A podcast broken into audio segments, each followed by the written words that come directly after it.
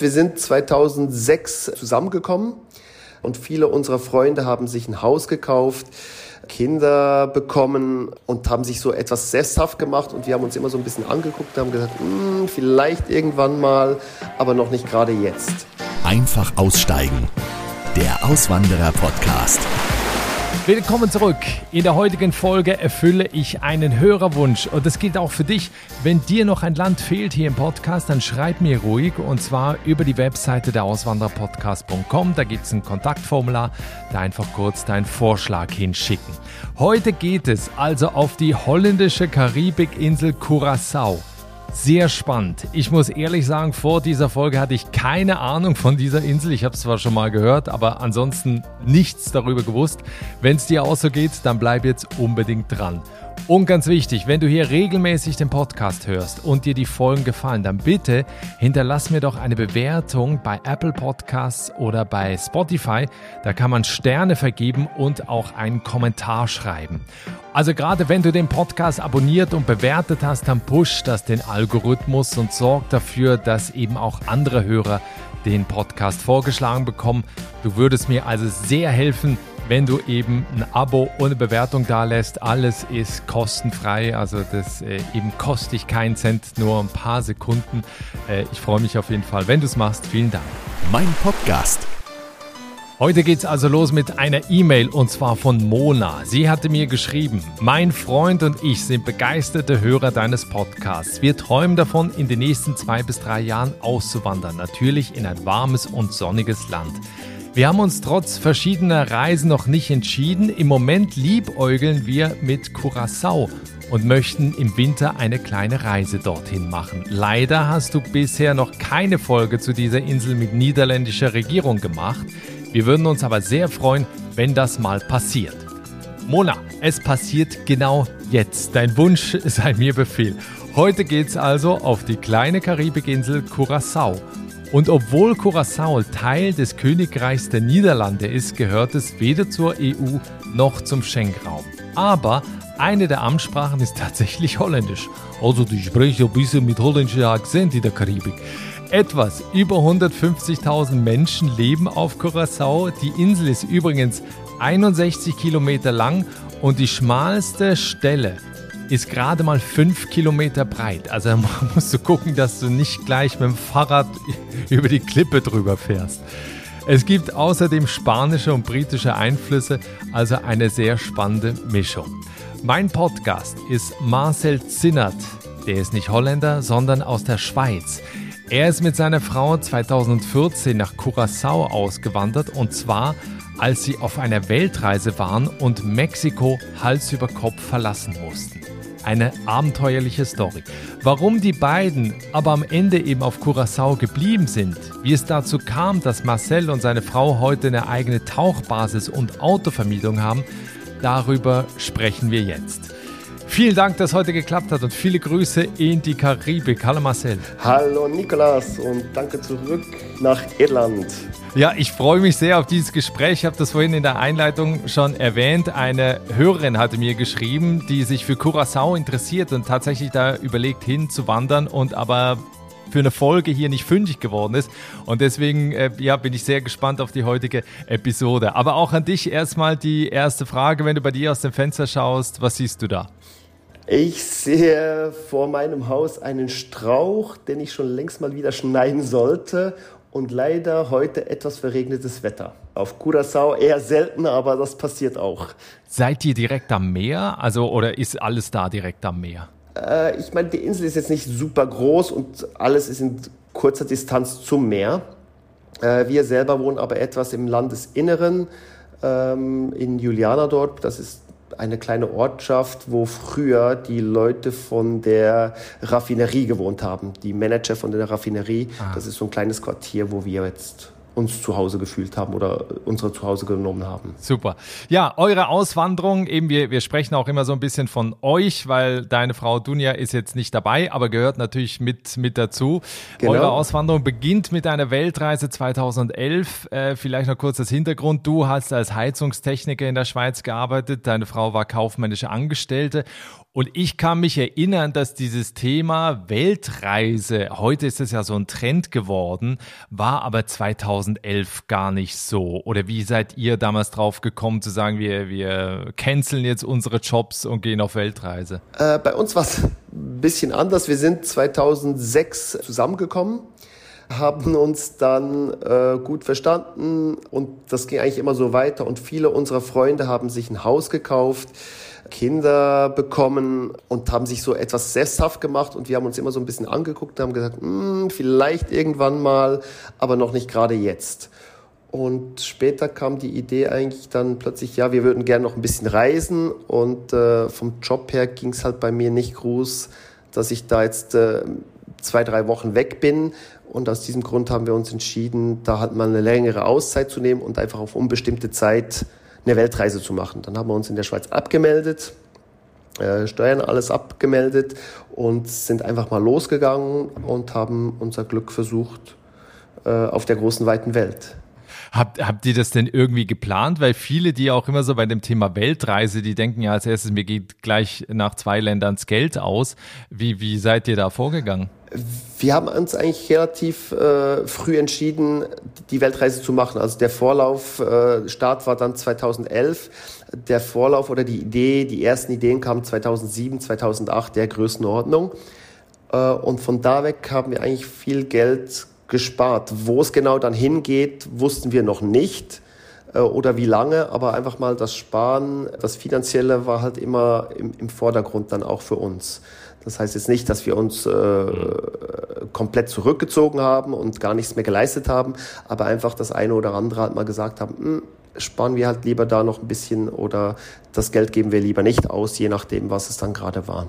Ja, ihr seid als erstes, glaube ich, komplett durch Afrika gereist, äh, dann durch Asien. Habt ihr da unterwegs noch gearbeitet? Ja und nein. Ne?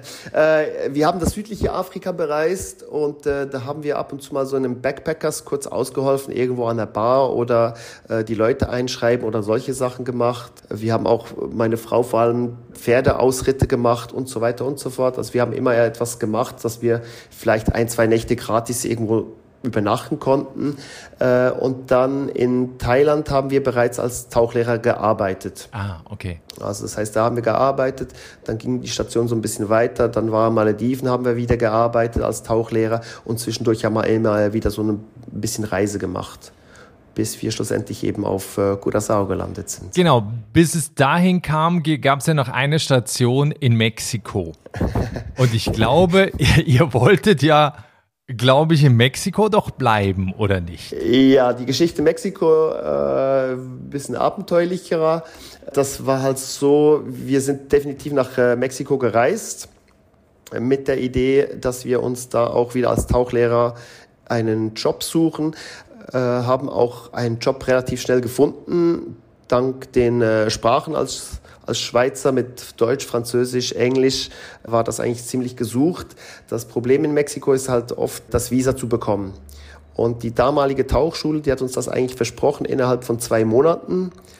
Und leider schlussendlich nach fast äh, sechs Monaten war nichts da und äh, die Immigration stand einmal äh, bei der Tauchbasis und hat eine Kontrolle gemacht, wo wir dann kurz äh, abgehauen sind und, äh, also illegale Einwanderung, ne? Äh, ja, also wir wussten, dass wir haben immer mal wieder, also ich habe eigentlich nach nach einem Monat nachgefragt, ja, jetzt ist der Anwalt gerade weg, oh, jetzt ist er gerade nicht hier, ja, wir müssen noch auf den Behördenbescheid warten und so weiter. Wir wurden einfach so ein bisschen hingehalten. War vielleicht sicherlich auch ein bisschen blauäugig von uns, äh, müssen wir jetzt im Nachhinein auch zugeben.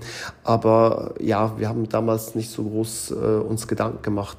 Und äh, ja, und dann kam die, die Immigration, die hat uns zum Glück nicht erwischt. Und dann haben wir gesagt, okay Leute, wenn ihr gar nichts gemacht habt, dann hören wir auf. Dann, äh, ja. Und dann waren wir innerhalb von einer Woche fast Äh, eine Woche später waren wir dann auf Curaçao gelandet. Ja, wie, wie seid ihr da drauf gekommen? Also ich glaube, äh, ihr, ihr habt das bei Google oder wo, wo habt ihr das denn gefunden? Äh, als Tauchlehrer hast du äh, verschiedene Plattformen, wo es Jobangebote gibt, weltweite Jobangebote. Und darüber haben wir uns eigentlich die Jobs gesucht. Da war gerade per Zufall auf Curaçao ein Job frei. Und da haben wir uns beworben für, äh, das war auch eine deutsch sprechende Tauchbasis. Da haben wir uns beworben und auch die Stelle bekommen. Und äh, wie gesagt, dann sind wir eine Woche später den Flug gebucht und eine Woche später waren wir auf Curaçao gelandet. Ihr wart vorher noch nie da? Wir waren vorher noch nie auf Curaçao. Äh, wir haben so von Bonaire, das ist auch ein Taucherparadies, von Bonaire von verschiedenen Leuten was gehört, äh, dass es super ist. Aber auf Curaçao selber waren wir noch nie. Wir waren noch nie auf in dem Sinn auf dieser Karibikinsel, nein. Ja, also die Insel liegt 60 Kilometer nördlich von Venezuela, ist so groß wie Usedom. Ich war schon ein paar Mal auf Usedom und ich fand, Usedom ist halt echt klein. äh, was war denn so euer Eindruck, als ihr da hingekommen seid? Ich muss sagen, wir sind ja äh, von Mexiko, wir haben auf Me äh, Cozumel gearbeitet. Das heißt, Cozumel ist noch eine kleinere ah, Insel. Cozumel. Ja, das, das ist wirklich äh, ganz, ganz kleine Insel. Ähm, und die Idee war eigentlich nicht, dass wir wieder auf einer Insel landen. Aber ja, wie es so will, äh, sind wir da gestrandet. Und es hat einfach alles gepasst irgendwie. Von, von der Arbeit äh, über die Tauchplätze. Es ist halt, ich sag's immer so, wenn's wenn man irgendwo länger bleiben möchte oder sich niederlassen möchte, was wir zu diesem Zeitpunkt noch nicht genau wussten, äh, sind halt andere Faktoren auch immer wieder wichtig, wie, äh, wie sieht's aus mit dem Gesundheitssystem, die politische Lage und so weiter und so fort. Das ist halt für uns oder war für uns auch äh, entscheidend, wie das äh, hier aussieht. Ja, wie ist das denn vergleichbar? Also ja dann offenbar weniger wie in Mexiko, ne? Äh, definitiv, ja. Also Curaçao gehört ja zum Königreich von Holland äh, oder der Niederlande. Äh, das heißt, wir haben einen sehr, sehr starken Einfluss äh, durch die Niederländer. Das fängt an bei den Bauten vom Kolonialstilbau her über das Einkaufen. Man findet eigentlich wirklich alles hier, was das Herz begehrt, auch aus Europa. Also Edamer Käse oder was? Äh, ja, also wir sind Schweizer und ich will jetzt keine Werbung für irgendjemand machen, aber es gibt sogar äh, Original Schweizer Raclette-Käse, den du auch äh, in der Ach, Schweiz äh, kaufen könntest. äh, es ist halt alles preislich etwas höher gelegen, aber wenn man wirklich mal Lust hätte, kann man sich solche Sachen hier auch kaufen oder leisten. Ja, das ist halt schon ja, ein bisschen lustig, aber viele Leute lachen immer so, aber wir sind halt Schweizer. aber ist das, also ist das so dann auch, also klar, Kolonialstil, aber so der Rest wirkt auch eher dann europäisch? Ja, wir haben extrem starken europäischen Einfluss. Es sind auch viele, viele Holländer hier, die quasi so eine Zweitwohnung haben äh, oder ein Haus hier, wo sie eigentlich jährlich zwei oder sogar dreimal äh, hierher kommen. Also das gibt's auch. Und wir kommen gleich nochmal zurück zu eurer Geschichte, aber es fällt mir jetzt noch gerade ein, es ist ja Amtssprache auch Holländisch, ne? Ja, Holländisch und äh, Papiamento. Okay. Papiamento ist die Kreolsprache, die hier gesprochen wird von den Einheimischen. Äh, das ist so ein Mix zwischen Spanisch, Portugiesisch, Holländisch, Englisch. Ist so alles ein bisschen, äh, fließt da alles so ein bisschen mhm. rein. Du, du hast jetzt vorhin äh, gesagt, eben, ihr seid da hingekommen. Ihr hattet ja eigentlich nicht vor, jetzt wahrscheinlich dahin auszuwandern. Was hat dann am Ende so den Ausschlag gegeben, wenn man da jetzt eben arbeitet und da man die Leute kennenlernt, dieses ganze Umfeld äh, kennenlernt? Was hat am Ende den Ausschlag gegeben, dass ihr dann gesagt habt, wir wollen hier bleiben? Bei uns war es eigentlich so, dass wir happy waren, wo wir gearbeitet haben. Also wie gesagt, die Tauchplätze war gut, das Verhältnis zum Chef oder zu den Mitarbeitern war super. Und wir hatten dann die Chance bekommen von unserem früheren Vermieter, wo wir gewohnt haben. Der hat sich ein Stück Land gekauft und wollte darauf ein kleines Ressort bauen für Touristen äh, und hat uns da dann anschließend auch gefragt, ja, hättet ihr nicht Bock, eine eigene Tauchbasis da aufzumachen, nebst dem Ressort, damit die Taucher oder Leute, die Taucher sind, direkt dann bei uns tauchen könnten. Und so kam eigentlich die Idee. Zuerst haben wir gesagt, nein. Und äh, ja, ich, ich kenne meine Frau gut, sie kennt mich gut. Nach einer Woche hat sie gesagt, du denkst schon noch ein bisschen drüber nach. ich sage, ja, du aber auch. Und äh, ja, so haben wir mal gesagt, okay, wir wir nehmen mal die Idee ernst und wir gucken zuerst mal natürlich das Finanzielle, wie, wie das aussieht, was wir damit, welchen Kosten wir ungefähr rechnen müssen. Ein grobes Budget gemacht Und wo das, wo wir gesehen haben, das würde funktionieren oder könnte klappen, äh, sind wir nochmal zu unserem Vermieter gegangen, haben nochmal mit ihm genau geredet, ob er das wirklich ernst gemeint hat oder nicht. Und wo er das bejaht hat, habe ich gesagt, okay, gut, dann geht es jetzt ans Feintuning, äh, wirklich ein, ein klares Budget aufgestellt, damit wir wissen, äh, mit welchen Ausgaben wir rechnen müssen, Einnahmen und so weiter und so fort. Und dann haben wir gestartet. Ja, das war 2018, glaube ich, ne? Ja, genau. Es war 2017, Mitte 17 hatten wir die ersten Gespräche gehabt. Okay. Äh, leider Gottes kommt halt vieles anders im, im Leben. So wurde auch unser Vermieter äh, krank und das ganze Projekt mit dem Ressort ist auf Eis gelegt worden. Er hat jetzt das ganze Grundstück oh. verkauft und wir haben unsere Tauchschule äh, eigentlich zu unserem Haus versetzt, wo wir eigentlich noch ein Stück ein Stück Land zur Verfügung hatten, wo wir jetzt eine eigene Tauchbasis wieder drauf errichtet haben. Das heißt, wir haben zweimal eine Tauchbasis komplett aufgebaut und wir haben jetzt die Tauchbasis direkt neben unserem Haus oh. und operieren von hier aus. War das am Ende also eben so der ausschlaggebende Punkt, die Möglichkeit, eine eigene Tauchbasis zu eröffnen? Du hast vorhin eben auch noch gesagt, Gesundheitssystem und so, was natürlich auch eine Rolle äh, gespielt hat. Gab es sonst noch Dinge, wo ihr einfach gesagt habt, das sind die Gründe, weswegen wir uns hier wohlfühlen und weswegen wir bleiben wollen? Ich denke sicherlich, das ganze Umfeld war für uns äh, auch sehr wichtig. Also das heißt von Freunden, Leute, die man kennenlernt, äh, die auch hier leben. Wie ist der Zusammenhalt? Das sind so viele Faktoren.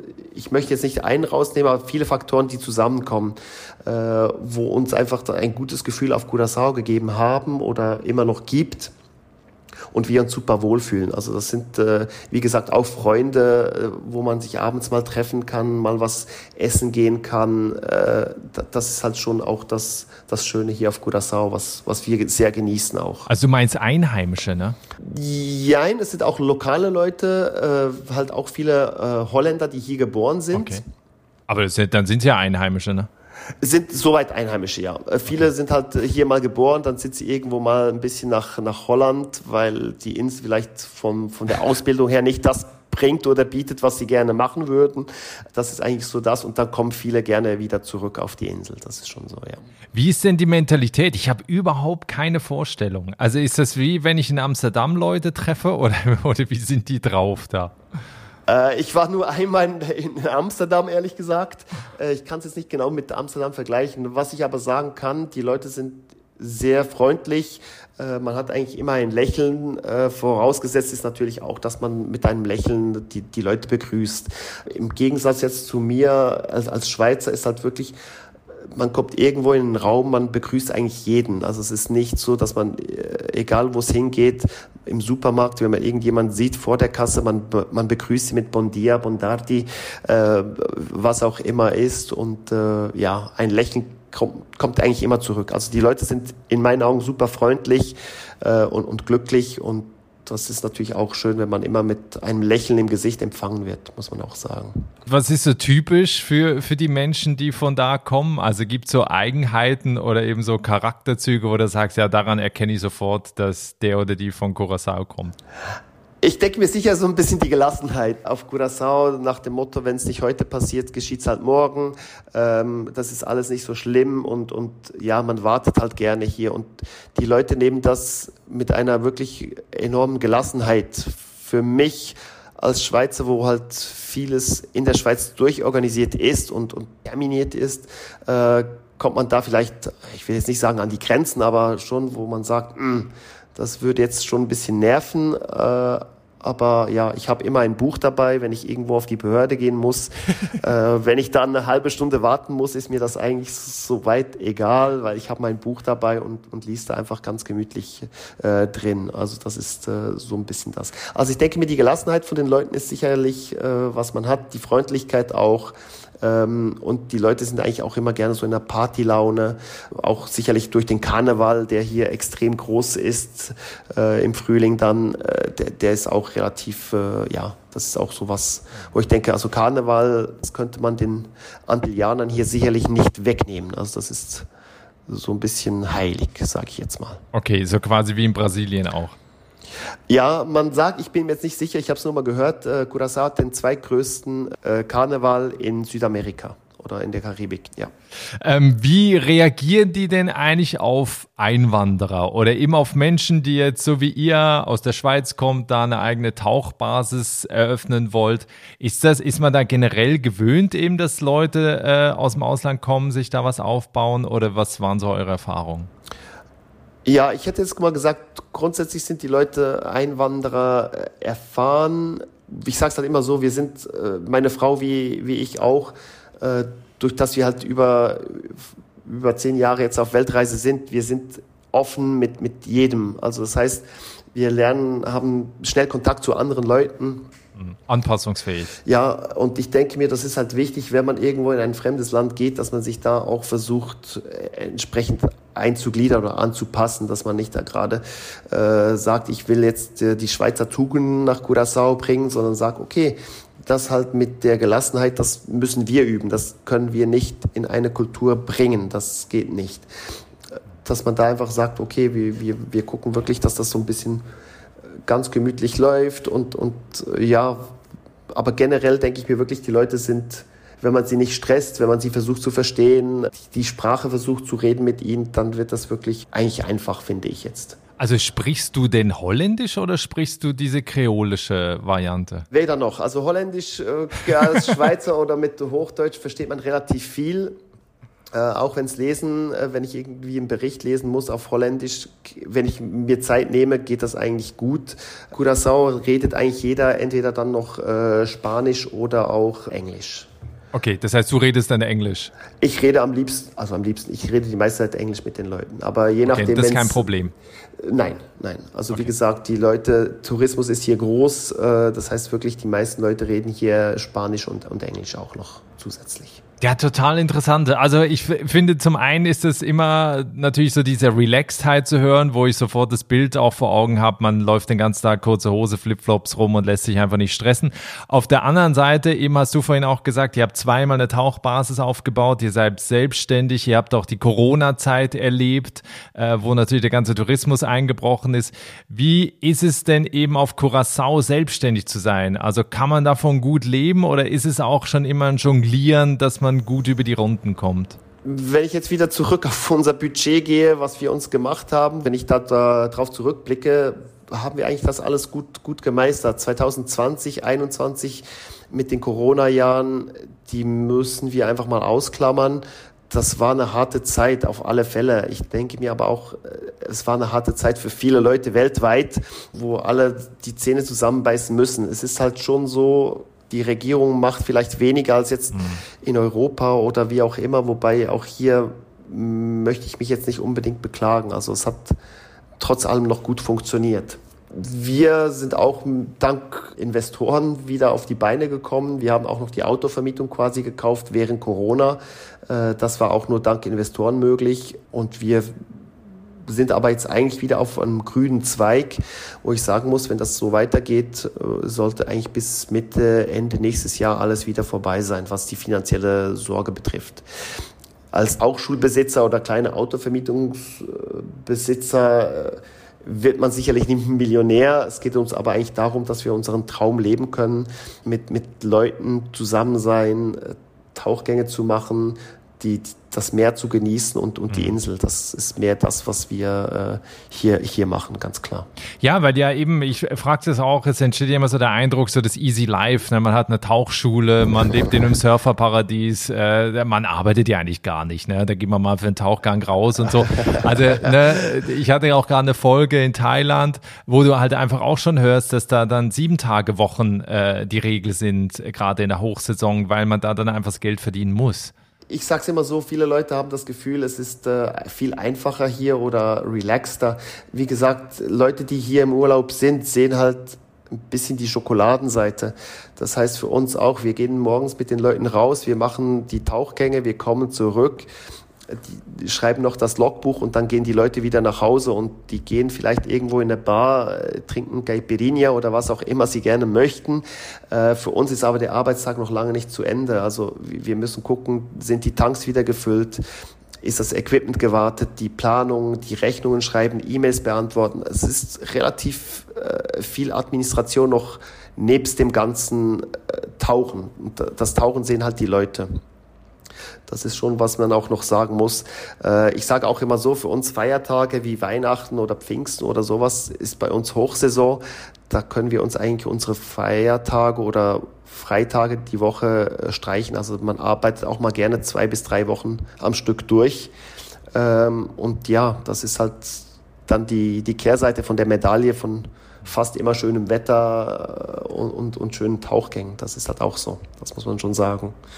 Aber ich denke mir, es ist auch, wir haben uns das so ausgesucht. Das heißt eigentlich, wenn man, wir haben ja nicht das erste Mal als Tauchlehrer gearbeitet und man weiß das und dann, dann stellt man sich darauf ein und sagt, hey, das ist so, dass wir da uns die Zähne zusammenbeißen müssen und da mal zwei, drei Wochen Gas geben. Und dann gibt's halt auch wieder Zeiten, wo es ruhiger ist, wo wir dann auch sagen, hey cool, wir haben jetzt mal zwei Tage gar nichts zu tun. Also das gibt's auch. Wie muss man sich denn die Lebenshaltungskosten da vorstellen? Also wie teuer ist das Leben auf Curacao? Ist das vergleichbar eben mit Europa oder ist es ein bisschen günstiger da zu leben?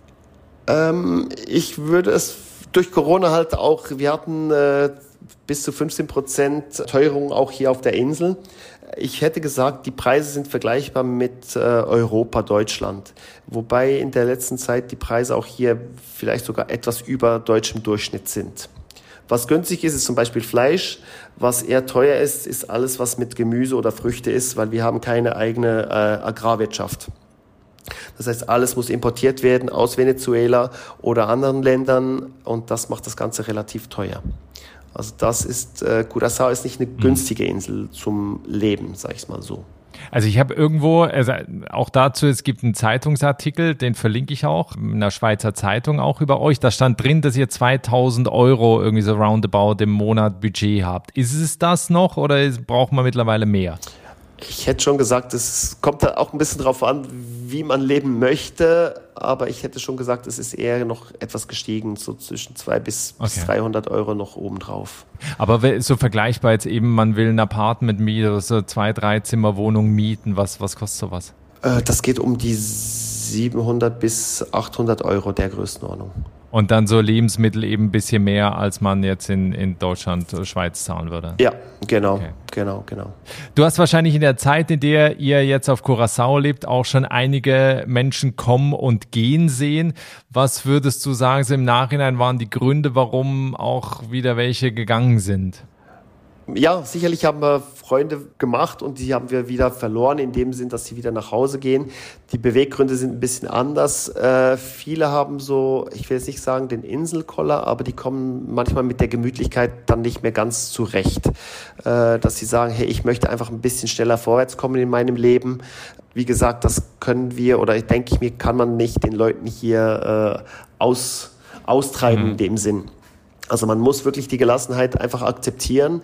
Äh, und wenn man plötzlich sagt, äh, nein, ich mag nicht mehr jedes Mal ein Versprechen und es wird nicht gehalten oder äh, ja, ich komme morgen und dann kommt niemand, ähm, dass sie das dann nervt und das sind so vielleicht die Hauptgründe, denke ich mir mal, dass die Leute sagen, hm, es gefällt mir nicht mehr so hier auf der Insel. Ähm, ja, ich denke mir, das wäre sicher ein Hauptgrund, Wetter und so kann ich mir nicht vorstellen, weil wir haben wirklich fast 365 Tage Sonne, warm. Also wir sind das ganze Jahr ein Ferienparadies. Also das kann ich mir jetzt nicht vorstellen. Mhm. Was sind denn die Dinge, die ihr noch vermisst? Also jetzt mal eben, klar, auch wenn einem manchmal die Gemütlichkeit vielleicht auf die Nerven geht, aber ne, was sind so Dinge, die stören oder die ihr eben vermisst? Äh, es klingt manchmal komisch, äh, es sind Banalitäten, sag ich mal. Auch mal kühleres Wetter wäre, wäre für uns schön. Äh, das heißt, mal, mal wieder das Gefühl haben, eine lange Hose anzuziehen oder ein Pullover. es, viele Leute lachen da, aber äh, wie, sobald es etwas kühler wird, plötzlich ziehen wir noch einen Pullover an, wo jeder sagt, hey, aber komm Marcel, das ist schon gerade ein bisschen deftig, äh, wo du sagst, ich will einfach mal wieder das Gefühl haben, so was Kuscheliges anzuziehen oder sowas. Das ist sicherlich, was man vielleicht wir noch vermissen. Ähm, die Familie, Freunde natürlich auch aus der Schweiz äh, ist, ist sicherlich auch eine Kehrseite von der Medaille, wo man sagt, ja, die sieht man jetzt halt nicht so oft. Zum Glück heutzutage mit, mit WhatsApp oder FaceTime oder was es alles gibt an Social Media ist man eigentlich immer noch gut verbunden mit den Leuten zu Hause. Aber da denkt man sich manchmal auch, es wäre schön, wenn ein Freund Geburtstag hat oder äh, der Geburtstag von Patenkind oder wie auch immer, wäre man vielleicht sicherlich gerne dabei. Also das sind Sachen, wo, wo man sicherlich vermisst. Ja, also du wohnst, ihr wohnt seit bald zehn Jahren auf Curacao. Was war in dieser Zeit, ne, wir haben jetzt so ein bisschen über die Dinge gesprochen, die, die vielleicht stören oder die einem am Ende bewegen zum Gehen, aber was war bisher euer schönstes oder dein schönstes Erlebnis auf der Insel? Da würde ich ganz klar sagen, wir haben auf der Insel geheiratet 2019, äh, meine Frau und ich. Das ist natürlich sicherlich unser, unser Highlight. Wir haben uns auch das äh, 2019 ein Haus gekauft. Das war für uns sicherlich das Highlight, äh, wo dann auch Familie komplett hier bei uns war, ähm, was super schön ist. Highlights, es gibt fast, fast tägliche Highlights, auch wenn ich zurückblicke, Corona-Zeiten, wo, wo man nicht rausgehen durfte äh, haben wir noch äh, geguckt, dass wir Feuerfische jagen durften unter Wasser und so weiter und so fort. Also es gibt mit vielen Freunden, man versucht sich hier gegenseitig zu helfen und das ist manchmal für mich jeden Tag so ein kleines Highlight, wo du sagst, hey cool, besten Dank für die Hilfe, äh, dass man da nicht alleine steht. Also das ist schon sowas. Aber ich würde jetzt wirklich sagen, das Highlight für mich ist, äh, war, war die Hochzeit 2019 auf Curaçao. Mit meiner Frau am Strand, mit Familie, allem drum und dran, war natürlich auch cool. Cool. Äh, wenn jetzt Leute wie Mona, die hoffentlich zuhört, weil das ist die Hörerin, die sich bei mir gemeldet hat und gesagt hat, sie hätte gerne eine Folge zu Curacao. Wenn jetzt also Mona nach Curacao auswandern möchte mhm. mit ihrer Familie, welche Tipps gibst du mit, beziehungsweise auch, was hättest du vielleicht gerne vorher gewusst, bevor ihr dahin gezogen seid? Ähm, also als Tipp würde ich sagen, besucht Curaçao vielleicht ein oder zweimal vorher, weil äh, obwohl die Insel klein ist, es gibt verschiedene Wohngegenden oder Gebiete. Wenn man eher im Westen wohnt, ist es etwas günstiger, abgelegener, ruhiger. Äh, braucht aber dann für jede Gelegenheit irgendein Fahrzeug. Also je nachdem mit, mit Kindern oder so, die müssen zur Schule gebracht werden, ist das sicherlich äh, ein, ein Problem, denke ich mir. Äh, dann halt auch, wenn man mehr in der Stadt wohnen möchte, dass man so ein bisschen weiß, in welcher Ecke man unterkommen möchte, bevor man sich da irgendwo wirklich sagt, ah, ich kaufe mir direkt hier ein Haus. Äh, Habe ich auch schon gehört, ja, ich komme nach Curaçao, die waren vielleicht einmal kurz zwei Wochen im Urlaub hier. Äh, ja, dann äh, guckt euch auch gut an, wie ihr das Visum bekommt. Also das Visum ist hier eine anstrengende Sache, wenn man nicht Holländer ist oder US-Staatsbürger. Das ist äh, relativ kompliziert. Selbst wir müssen jedes Jahr äh, ein Visum beantragen. Drum, wie gesagt, ich, ich habe immer ein Buch dabei, sobald ich auf die Behörden gehen muss. Und das ist wirklich anstrengend. Also informiert euch gut, welches Visum. Es gibt verschiedene Visen, äh, die man haben möchte. Wenn ihr auf Curaçao sogar arbeiten möchtet, müsst ihr euch auch entsprechend informieren wegen dem äh, Arbeitserlaubnis, dass das eigentlich alles geregelt ist. Das ist in meinen Augen der wichtigste Punkt und dass man da auch äh, ein bisschen Geld zur Verfügung hat, wo man auch über die Runden kommt, mal zwei, drei Monate vielleicht ohne großes Einkommen. Ähm, siehst du denn Potenzial noch? Also wird äh, Personal gesucht oder gibt es äh, eben auch gerade für Selbstständige, die eine gute Idee haben, immer eine Möglichkeit oder sagst du, ja, gerade im Tourismus wird es langsam eng? Ich denke mit dem Tourismus, äh, wenn ich Curaçao Tourispot zuhöre oder ich war gerade wieder an einer, an einer, Sitzung von Ihnen, äh, die rechnen eigentlich noch mit weiterhin mehr, mehr Tourismus die nächsten Jahre. Also der Tourismus wird nach wie vor boomen. Ähm, das geht über Autovermietung, Tauchen, Unterkünfte, andere Outdoor-Aktivitäten und so weiter und so fort. Ich denke mir, wenn man die Sprache nicht kann, muss man halt wirklich so wissen, in welche Nische dass man äh, reingeht. Also es gibt mehrere deutschsprechende äh, Leute hier, das sind dann auch äh, Tourguides oder wie auch immer, wo sich halt die Nische mit dem deutschsprechenden Markt gesichert mhm. haben. Äh, bei uns ist es auch so, äh, unsere Tauchschule, wir bieten hauptsächlich deutsch und französisch sprechenden Leuten oder Tauchern äh, Kurse an oder Tauchgänge. Äh, weil holländische Tauchbasen gibt es hier fast wie Sand am Meer. Also dass man sich da vielleicht auch etwas abgrenzen kann mit der Idee, die man hat. Äh, also irgendwie, ich denke mir, eine weitere holländisch sprechende Tauchbasis aufzumachen, Macht keinen Sinn. Weiß ich jetzt nicht, ob das äh, Sinn macht. Also das muss natürlich jeder selber entscheiden. Äh, ich würde das jetzt nicht machen, aber wie gesagt. Aber mit der guten Idee äh, und vor allem auch der, der Wille durchzuhalten, ich denke mir, das ist der, die gute Idee ist eine Sache, aber der, der Wille und, und auch die Kraft durchzuhalten, das ist dann das andere Thema, wo ich den Leuten auch sage, ihr braucht hier wirklich generell, wo du, egal wo du bist, ein bisschen dickere Haut, dass du standhaft bleibst, sag ich mal so. Wie wäre es mit dem Raclette-Restaurant? Ich meine, wir, wir haben hier äh, insgesamt sind es circa 40 Schweizer, die auf Curaçao sind und leben. Äh, ich weiß nicht, ob das der große Markt ist und ob die Touristen. ja, aber der Holländer isst doch auch gern Käse. Ja, ich weiß, ich weiß. Also ja, das Lustige ist halt nur, die, die, die, äh, ich will jetzt nicht böse sein, aber die sind manchmal mit dem, wir haben ja auch holländische Freunde und dann haben wir gesagt, okay, komm, wir machen mal so ein Schweizer Käsefondue. Äh, ja. Und dann kommen sie, ja, wir bringen noch Salat mit und solche ich, oh, okay, äh, das ist nicht, wie wir das essen, aber okay. Ähm, ja, ich denke mir, also die, die richtige Idee und, und der Wille durchzuhalten, äh, ist sicherlich das, was ich denke, es, es, es geht. Also einfach gut planen in meinen Augen, dass man sich ein klares Budget äh, vor Augen hält. Das haben wir nach wie vor. Und auch den Mut zu haben, hey, wenn es nach zwei, drei Jahren das Budget nicht erreicht wird oder die Ziele, die man sich gesteckt hat, nicht erreicht hat, dass man auch den Mut hat und sagt, okay, ich habe es versucht, ich habe es mit aller Kraft versucht, ähm, jetzt mache ich vielleicht mal was Neues oder hat es halt nicht geklappt. Punkt. Also das muss man vielleicht sich dann auch äh, eingestehen. Bei uns hat alles geklappt. Trotz Corona äh, sind wir gut über die Runden gekommen. Aber ja, ich denke mir, wie gesagt, gute Ideen sind immer schön. Und ich denke mir, ja, sie sind auch auf Curaçao gerne gesehen oder willkommen. Ihr seid im nächsten Jahr zehn Jahre auf Curacao. Wenn wir, das ist die letzte Frage, jetzt noch in die Zukunft schauen, wir sprechen in zwei Jahren wieder. Wie sieht dann euer Leben aus? Was wollt ihr noch erreicht haben? Ich denke mir, wir würden gerne ein bisschen das Ganze wieder nach Corona in ruhigere Gewässer bekommen. Das heißt, es ist immer noch so ein bisschen hektisch alles, was Kunden anbetrifft. Wir wollen uns verbessern, äh, intern verbessern, dass wir da ein bisschen mehr Ruhe haben und alles. Ähm, generell, wir werden sicher in zwei Jahren noch auf Curaçao sein, wobei wir denken auch, es wird vielleicht nicht die letzte Haltestelle auf unserem Weg sein. Also wir sind da eigentlich offen. Ob es und wohin es dann genau geht, wir haben so ein paar Ideen, ob das ein Segelschiff wird oder ein Bus, äh, so oh, wow. ein, äh, einen Bus kaufen und ausbauen und dementsprechend dann auch äh, irgendwo durch Europa ein bisschen cruisen.